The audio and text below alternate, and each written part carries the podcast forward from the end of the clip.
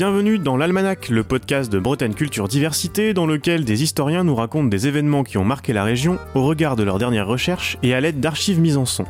À la page du jour, le 18 juin 1944. Le lieu, Saint-Marcel. Cette date est restée comme celle de la bataille de Saint-Marcel, journée pendant laquelle l'armée allemande a liquidé cet important maquis morbihanais. La mémoire des deux semaines d'intense activité de la résistance et la terrible répression qui a suivi a durablement marqué les habitants. On a encore des survivants, des familles qui se souviennent de ce qui s'est passé, qui sont à la fois conscients de ce que euh, ce maquis de Saint-Marcel a pu avoir d'héroïque, mais aussi euh, qui n'oublient pas la somme de souffrance qui a suivi euh, le, démantèlement du maquis. On est dans un moment crucial hein, où les derniers témoins et acteurs des faits disparaissent les uns après les autres. Il faut conserver cette mémoire, il faut trouver des passeurs. Ça peut être bien sûr notre musée qui est en, cours de rénovation. Et c'est souvent les familles aussi qui prennent le relais. Tristan Leroy est conservateur du musée de la résistance bretonne de Saint-Marcel. La nouvelle version du musée, qui doit ouvrir à l'été 2021, veut justement renouveler la présentation faite de ces événements. L'ancien musée, vous avez un fil directeur chronologique, la chronologie est importante, mais euh, le, marqueur du musée, ce sera de mettre l'humain au cœur du propos de mettre en avant des objets euh, incarnés, des objets qui ont une histoire, et euh, essayer comme ça, par petites touches, de restituer ce qui a pu être le quotidien euh, des résistants à hauteur d'homme, le quotidien de ces gens qui se sont dressés contre l'occupant et dressés contre cette idéologie barbare qui était le nazisme. Vous allez nous aider bien sûr à faire euh, un peu de chronologie dans cet épisode, et pour se rapprocher des habitants qui ont vécu la période, nous serons accompagnés par des témoignages de survivants recueillis en 2012 par des élèves du lycée Jean Kienec de Malétroit.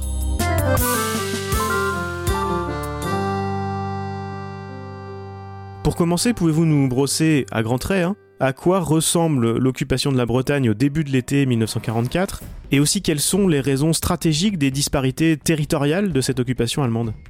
La Bretagne est essentiellement occupée par le, 25e corps d'armée, commandé par le général Farnbarer. Pour ce qui est de la densité d'occupation, évidemment, euh, c'est la côte hein, qui est euh, particulièrement dense en termes de troupes d'occupation, avec le, mur de l'Atlantique, hein, qui est sur une continuité de défense sur tout le, périmètre de la péninsule armoricaine, puisque évidemment la hantise des Allemands c'est le débarquement. On ne sait pas où va avoir lieu le débarquement, euh, et, la Bretagne est une possibilité, et en particulier ces ports qui sont un enjeu euh, stratégique pour les Allemands bien sûr, hein, puisque dès les premières semaines de l'occupation, ils occupent euh, les ports en eau profonde hein, qui ont une importance stratégique, hein, donc Lorient, Brest, Saint-Nazaire, Saint-Malo aussi dans une certaine mesure. Les grosses villes bretonnes aussi font l'objet de la plus grande attention des Allemands. Mais il ne faut pas oublier qu'il y a quand même un maillage, même en Bretagne intérieure et même dans le Morbihan intérieur, c'est le cas, par exemple, autour de Saint-Marcel, il y a des troupes euh, au château de Villeneuve à 3 km, et puis aussi euh, à Malétroit, à Serran, au Roc-Saint-André, à Côte-Quidan, bien sûr, à Plumelec, à Pontivy. C'est pourtant une zone intéressante qui a très vite été identifiée par les Alliés et plus précisément par le BCRA, le Bureau de renseignement et d'action de la France libre. Oui, Saint-Marcel, c'est le Morbihan intérieur, c'est ce qu'on appelle les Landes de Pigneux. C'est une, une, zone assez peu peuplée, et un environnement euh, boisé aussi qui est propice à la dissimulation, à la lutte clandestine. Et Saint-Marcel, c'est aussi le lieu où, dès la fin de l'année 42, début de l'année 43, sur l'initiative d'un agent euh, du PCRA qui s'appelle Guy L'Enfant, un terrain de parachutage a été identifié, hein, qui est homologué par les services de la France libre dès le début de l'année 43, sous le nom de Drop Zone Baleine. Pourquoi ce terrain? Parce que d'une part, il y a une ferme à côté qui est la ferme de la Nouette, dont les fermiers et la famille Pondard sont connus pour leur sympathie résistante. Et puis il y a une, grande zone hein, qui est tout à fait propice au parachutage et qui est facilement repérable euh, depuis les airs, puisque vous avez la voie ferrée à proximité, vous avez l'Oust et la Clé, donc deux cours d'eau qui sont euh, identifiables depuis les airs euh, par les nuits de pleine lune. Ce concours de circonstances fait que cette drone zone, à proximité de Saint-Marcel, va être identifiée très vite et mise en réserve pour être utilisée avant et pendant les opérations de libération. On entend encore souvent parler d'un comportement euh, correct, entre guillemets, de l'armée allemande euh, dans les débuts de l'occupation, d'un processus euh, finalement plutôt calme. C'est une vision qui est largement relativisée par les historiens depuis longtemps, et c'est notamment le cas en Bretagne. Les premiers gestes de mauvaise humeur arrivent pratiquement depuis l'arrivée des armées allemandes. Si on lit les procès-verbaux du deuxième bureau du 25e corps d'armée, qui fait remonter l'information, on se rend compte que très vite, les Bretons sont, comment dire, euh, on peut pas parler encore de résistance puisque c'est complètement spontané, sporadique, c'est pas organisé. Mais il y a un rejet de l'occupant qui est quand même assez vif dès les premiers temps de l'occupation avec euh, bah, des exécutions. pendant les quatre années de l'occupation, ce rejet, il va devenir de plus en plus épidermique, on va dire. La résistance euh, se structure, surtout après l'instauration du service du travail obligatoire en 1943. Quelles sont les forces en présence en Bretagne en juin 1944 au mois de juin, vous avez euh, un certain nombre de maquis qui s'organisent en attendant le signal de l'insurrection. C'est toujours difficile hein, d'avoir les idées claires sur cette, sur cette question. Mais pour le Morbihan, euh, ces 12 bataillons FFI sont estimés à peu près 10 000 hommes, sous toute réserve, hein, puisque euh, ce sont des chiffres qu'on va voir euh, se stabiliser à la libération. Et bien sûr, de nombreux résistants vont prendre les armes assez tardivement, pas forcément par opportunisme, Souvent, on présente les FFI comme des, combattants de la dernière heure euh, qui, euh, voilà, qui prennent les armes pour se donner bonne conscience parce qu'ils sont restés passifs pendant tout le temps de l'occupation. Bon, euh, ça a existé bien sûr, mais il faut pas oublier quand même que cet esprit de résistance, il est quand même en germe et que la plupart de ces jeunes combattants inexpérimentés, ils ont une seule idée en tête, hein, c'est de, chasser l'occupant allemand. Et est-ce que les Alliés ont conscience ou pas du tout que ces forces commencent à devenir conséquentes sur le terrain? Les Alliés, en fait, ils savent pas ce qui se passe en Bretagne, ils connaissent pas l'état de la résistance. Ils ont des fausses informations, ils pensent que la résistance, et c'est d'ailleurs partiellement le cas, est complètement désorganisée suite euh, à la vague d'arrestation qui a eu lieu au début de l'année 44. Et en fait, ils savent pas du tout à quoi s'en tenir. Et c'est pour ça d'ailleurs que les parachutistes qui vont euh, être parachutés dans la nuit du 5 au 6 juin 44 sont parachutés à l'aveugle parce qu'ils ne savent pas s'ils vont avoir des relais au sein de la population euh, bretonne. Dans la nuit du 5 au 6 juin, donc, les premiers parachutistes des opérations de libération sont lâchés au-dessus du Morbihan, mais aussi au-dessus des côtes du Nord. Ils appartiennent au 4e SAS, le Special Air Service. Qui sont-ils? Ce sont des Français, des Français libres, qui ont donc choisi de rejoindre ce qu'on appelait l'infanterie de l'air à ce moment-là, qui vont devenir ces commandos au SAS, qui s'apparentent à des forces spéciales. Certains sont vraiment très aguerris, D'autres euh, n'ont pas encore combattu et ils se sont engagés à Londres. Ils ont euh, été euh, très durement entraînés pour être à la hauteur des enjeux et ils n'attendent qu'une chose, c'est d'être parachutés en France pour contribuer à la lutte contre le nazisme. La date évidemment est en lien direct avec le débarquement de Normandie puisque la réussite de celui-ci est conditionnée au retard des renforts allemands un retard qui se joue sur deux fronts. Oui, c'est d'une part le Pas-de-Calais, hein, et on sait euh, l'importance de l'opération Fortitude, cette opération d'intoxication qui vise à faire croire que ce débarquement en Normandie n'est qu'un leurre et que le débarquement principal va avoir lieu sur les côtes du, Pas-de-Calais. Et le pendant de cette opération Fortitude bah, se trouve en Bretagne, puisque au mois de juin 1944, il y a encore à peu près 150 000 Allemands qui tiennent garnison en Bretagne. Et l'idée, c'est d'éviter, ou en tout cas de ralentir la progression de ces renforts également vers le front de Normandie. Donc ça va être euh, la mission principale qui est confiée à ces parachutistes euh, SAS, ces parachutistes français libres, qui vont euh, d'une part avoir mission de constituer deux bases et ensuite de procéder à des actions de sabotage de voies ferrées, de voies de communication pour empêcher ou en tout cas ralentir ces renforts. Et là, il se passe quelque chose qui est quand même assez étonnant, puisque un concours de circonstances fait que les parachutistes, d'un côté organisés en, en équipe, qu'on appelle des sticks, et les résistants bretons euh, d'un autre côté vont se retrouver à Saint-Marcel. En fait, vous avez deux logiques un peu différentes qui vont se rejoindre. Vous avez les parachutistes SAS qui cherchent un lieu pour organiser la base Dingson, puisque c'est leur mission. Et vous avez tous les résistants du Morbihan qui convergent parce qu'ils ont entendu les mots d'ordre transmis par TSF et qu'ils ont eu la consigne de rejoindre euh, le camp de Saint-Marcel. Ce sont deux logiques qui sont euh, au départ disjointes, hein. chacun a ses missions, chacun a sa logique propre. Et bien sûr, c'est pas coordonné. Eh ben au départ, non, bizarrement non. Le hasard, quelque part, fait que le stick de Marianne et celui des plantes vont être récupérés par les résistants et ils vont être amenés euh, sur le camp de Saint-Marcel, où il y a déjà beaucoup d'activités, où il y a déjà l'état-major des FFU du Morbihan, où le camp est déjà, euh, est déjà bien organisé et où convergent tous les jours des centaines de résistants. Et on est allé au maquis avec mon frère Guy, qui avait un an de moins que moi. Loïc Bouvard avait 15 ans quand il s'est engagé comme agent de liaison dans les rangs FFI. Et on est allé à la Nouette. Et juste après, le débarquement a, eu lieu. Ça a été extraordinaire. Le débarquement et l'arrivée des parachutistes. toutes les nuits, les parachutistes arrivaient. Du 6 au 18. On sait que les frictions étaient très nombreuses entre les mouvances très variées de la résistance intérieure, mais aussi euh, des frictions entre ces forces de l'intérieur et les SAS. Comment tout ça se passe euh, à Saint-Marcel?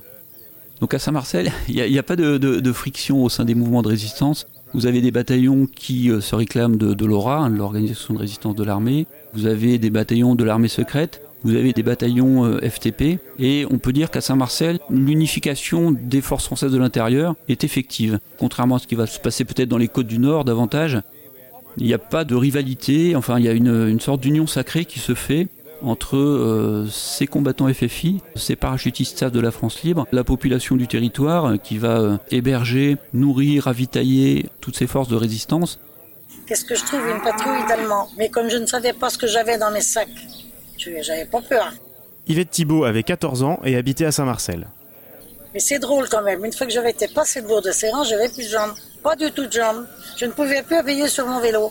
Et j'étais quand même revenu ici à la ferme. Et arrivé ici, dans la cuisine, ils avaient déballé le foin d'abord, les paquets de tabac, les pipes et deux revolvers que j'avais dans mes sacs. Il faut s'imaginer que ça ressemble à quoi Une petite ville qui s'organise dans les bois? Oui, on peut dire que c'est une, petite ville. Ça s'organise d'abord un peu difficilement parce que tout le monde est surpris par l'afflux de ces résistants qui sont pas censés rester à Saint-Marcel. Ces résistants sont censés être armés, être équipés, recevoir quelques notions euh, un peu rudimentaires sur le maniement des armes parce qu'il faut bien se rendre compte que ces jeunes FFI, ils sont complètement inexpérimentés, ils sont pleins de bonne volonté, ils ont un moral euh, à toute épreuve, mais euh, ils n'ont jamais manié une arme. Ils reçoivent quelques consignes sur le maniement du pistolet mitrailleur Sten essentiellement, mais euh, ils sont complètement expérimentés. D'ailleurs, il y a des accidents. C'est un peu triste à dire, mais le premier mort de Saint-Marcel, euh, c'est malheureusement euh, une balle perdue due à un mauvais maniement d'un pistolet mitrailleur Sten. L'état d'esprit, c'est l'effervescence. Hein. Saint-Marcel va être vite baptisé la Petite France parce que c'est un îlot de liberté en fait en Bretagne occupée. Vous avez jusqu'à 2000-2500 maquisards, vous avez ces 200 parachutistes de la France libre. Vous avez bien sûr la population qui essaye de pourvoir comme elle peut au ravitaillement. Ils étaient très nombreux, il fallait les nourrir aussi quand même. Alors maman euh, faisait de la galette elle, presque tous les jours. Et puis les maquisards venaient, manger la galette, euh, on faisait le beurre aussi. On partageait tout, on partageait tout c'est toujours compliqué. Hein. Vous avez des fours à pain qui tournent non-stop, vous avez une boucherie qui s'installe, vous avez un cordonnier, vous avez des couturières qui, qui cousent des brassards, vous avez toute une vie qui s'organise dans l'effervescence et dans la liesse un petit peu, hein, puisque euh, encore une fois, ces combattants, euh, bah, ils se sentent en sécurité. Dans Camp Saint-Marcel, ils se sentent euh, rassurés par la présence de ces parachutistes SAS qui sont des combattants d'élite, dont certains ont vraiment un charisme important et les rassurent. C'est un véritable pont aérien qui s'organise avec euh, plus de 70 avions qui vont parachuter euh, autour de 2000 containers. Donc ce sont des milliers de tonnes d'armes, de ravitaillement, des uniformes, du carburant, enfin tout, ce dont la, résistance a besoin pour s'armer et pour préparer les combats insurrectionnels de la libération. J'ai vu arriver également les jeeps, parce qu'ils parachutaient des jeeps avec sept parachutes. Je les ai vus arriver la nuit, et il y avait un stick, on appelait ça un stick de quatre hommes, cinq hommes qui suivaient et en, dix minutes, euh, il déblayait les, cartons de la, Jeep et, la Jeep partait. les Allemands ne sont pas dupes, hein. les signaux sont clairs. Après, les Allemands sont très occupés. Leur préoccupation du moment, c'est pas de réduire ces bandes ou d'aller voir ce qui se passe à Saint-Marcel, c'est d'essayer de s'organiser pour envoyer des renforts vers le front de Normandie. Donc Saint-Marcel n'est pas un objectif prioritaire dans les premiers temps, c'est évident.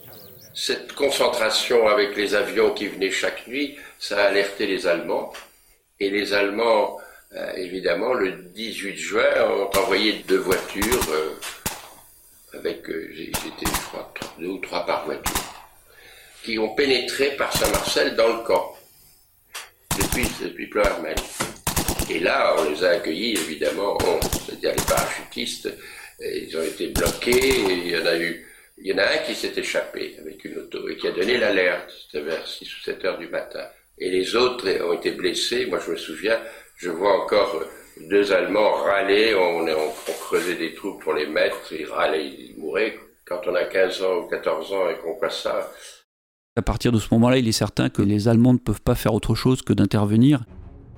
Ce qu'on va appeler la bataille de Saint-Marcel va s'engager donc au, matin du, du 18 juin 1944 avec des assauts successifs. Les Allemands savent qu'il y a un camp, mais ils ne savent pas exactement comment il est organisé. Ce camp, il s'étend sur plus de 500 hectares. Hein. Il s'étend depuis la commune de Serran avec la ferme de la Nouette qui est le poste de commandement du camp. L'étendue du camp est vraiment euh, très conséquente. Donc les Allemands ne savent pas quel est le point d'entrée du camp ou par où euh, il faut commencer l'assaut. Donc ils vont tenter toute la journée en fait de contourner les défenses du camp et ils vont pas vraiment y parvenir parce que ces combattants FFI sont motivés, ils sont surtout encadrés par des, soldats d'élite. Hein. C'est ce qui va permettre, on va dire, d'éviter le drame à Saint-Marcel puisque euh, il aura pu se passer à Saint-Marcel qui s'est passé au Glières ou plus tard au, Vercors ou au, Montmouché c'est-à-dire euh, un anéantissement total. Hein. Compte tenu euh, du profil de ces combattants FFI, qui ne sont pas des combattants dans l'âme, hein, il faudra toute la force de persuasion et, euh, l'investissement aussi euh, personnel des combattants SAS pour euh, se porter à chaque fois qu'une percée allemande est à craindre. À chaque fois, vous avez des renforts qui sont dépêchés et grâce à ça, on, peut remotiver ces jeunes FFI qui réussissent tant bien que mal à, repousser les assauts allemands jusqu'au repli du camp dans la nuit du, 18 juin. Et le soir, on a compris qu'il fallait, évacuer parce qu'ils nous entouraient. Ils commençaient à nous attaquer par le sud d'ailleurs. Et l'ordre a été donné d'évacuer le camp. Bien sûr, cette armée allemande qui a été tenue en échec pendant toute la journée euh, du 18 juin va organiser des représailles. Hein. Il, est, inconcevable de laisser le dernier mot aux résistants. Et donc c'est une véritable traque qui va être organisée. Saint-Marcel euh, va subir euh, également une destruction quasi complète. Toutes les maisons du bourg vont être pillées, incendiées, le château d'Erdy et Bélec va être incendié, plus globalement toutes les fermes inscrites dans le périmètre du camp vont être détruites, pillées, euh, incendiées. Des civils vont être exécutés sans jugement, certains d'ailleurs dont les corps ne seront retrouvés que 20 ans plus tard. En réalité, le problème c'est que tous ces jeunes résistants en se sont soulevés, sont sortis quelque part de notre clandestinité, se sont battus à visage découvert ça aurait pu, on va dire, mieux tourner si les Américains, comme ce qui était euh, prévu idéalement, étaient entrés en Bretagne 20 ou 30 jours après le débarquement. C'est ce qui était prévu au départ dans le plan des Alliés. Or, les premières troupes américaines n'arrivent en Bretagne qu'au début du mois d'août 1944. Est-ce qu'il est possible euh, d'évaluer l'impact du maquis de Saint-Marcel sur le front de Normandie? Puisqu'on a dit tout à l'heure que l'objectif initial c'était de retarder l'arrivée des renforts stationnés en Bretagne avoir les idées très claires aujourd'hui sur cette, affaire-là, c'est compliqué. Les sources divergent. Il semble quand même que les premiers sabotages que les, les, parachutistes ont pu organiser, ces premières actions concrètes, n'ont pu avoir lieu que euh, autour du 8-9 juin. Donc euh, vraisemblablement, un certain nombre de renforts étaient déjà passés. Après, ce qui est certain également, c'est qu'il y a une sorte d'insécurité quand même qui a été euh, organisée en Bretagne et sur les, les arrières allemands, qui ont permis de fixer quand même un certain nombre de troupes allemandes en Bretagne. On imagine bien que localement, la mémoire du maquis et de son démantèlement a dû être double, à la fois héroïque, mais en même temps euh, douloureuse. Dans les semaines ou les mois qui ont suivi la libération, c'était vraiment trop compliqué, euh, trop douloureux. Mais cette mémoire héroïque, en revanche, s'est matérialisée assez vite, en particulier avec la venue du, du, général de Gaulle en juillet 1947, qui est venu rendre hommage à la résistance bretonne en général et aux combattants de Saint-Marcel en particulier. C'était un rendez-vous important, euh, les photos d'époque en témoignent, hein. vous aviez plusieurs dizaines de milliers de personnes tentant d'apercevoir le, général de Gaulle, qui a eu des mots réconfortants, qui a fixé euh, aussi un peu à ce moment-là la mémoire des combats de Saint-Marcel. Quitte euh, à s'arranger avec les faits, on va dire, voire peut-être même à réécrire un peu l'histoire? Alors il est certain qu'on est dans une forme d'héroïsation, hein, puisque effectivement on a voulu garder le meilleur de ce qui s'est passé à Saint-Marcel. Les chiffres aussi ont été euh, bien sûr euh, un peu gonflés. Hein. Ces pertes de 560 morts allemands pendant la, bataille de Saint-Marcel, on sait aujourd'hui que ce bilan a été euh, exagérément grossi. Donc effectivement, on a voulu garder l'aspect héroïque parce que bien sûr c'était aussi une façon d'écrire un récit euh, national et faire des exemples comme ça de lieux et de moments où la France a sauvé l'honneur quelque part, où ses résistants ont pris les armes, ont tout risqué et parfois tout sacrifié pour un idéal qu'on a du mal à appréhender aujourd'hui mais qui était sincère. Donc euh, dire qu'on a réécrit l'histoire, je, je, sais pas s'il faut dire ça. Évidemment, la France avait besoin de se réconcilier, la France avait besoin d'oublier aussi ces, ces années d'occupation euh, un peu compliquées. Il y a de nombreuses stèles en souvenir du maquis euh, à travers les champs. Il y a même un panneau qui m'a intrigué euh, qui indique qu'un Allemand était embusqué dans tel arbre euh, le 18 juin 1944. Est-ce qu'il s'agit de quelque chose d'organisé ou totalement spontané? Disons que c'est plutôt des velléités, des souhaits de plusieurs habitants qui se fédèrent et qui souhaitent justement que l'oubli ne passe pas, pour euh, essayer effectivement d'aménager ce petit itinéraire mémoriel qui n'est pas quelque chose de très prétentieux, hein. c'est simplement euh, par petites touches d'essayer de rappeler ce qui s'est passé ici. C'est pas euh, un souhait de la municipalité, d'élus, c'est pas quelque chose d'organisé pour essayer de promouvoir de façon un peu marketing ou héroïsante, mais c'est plutôt voilà des habitants du territoire qui se, mobilisent, qui prennent des initiatives pour essayer qu'on n'oublie pas en fait tout simplement. L'Almanach est une série produite par Bretagne Culture Diversité, proposée et réalisée par Antoine Gouritin. La musique originale est de Jeff Alluin. Les témoignages de cet épisode sont extraits du film réalisé par les élèves du lycée Jean Kienec de Malétroit en 2012, qui est disponible en ligne. Retrouvez le lien ainsi que les notes bibliographiques et les références musicales dans les notes de l'épisode et sur bcd.bzh/bcdia.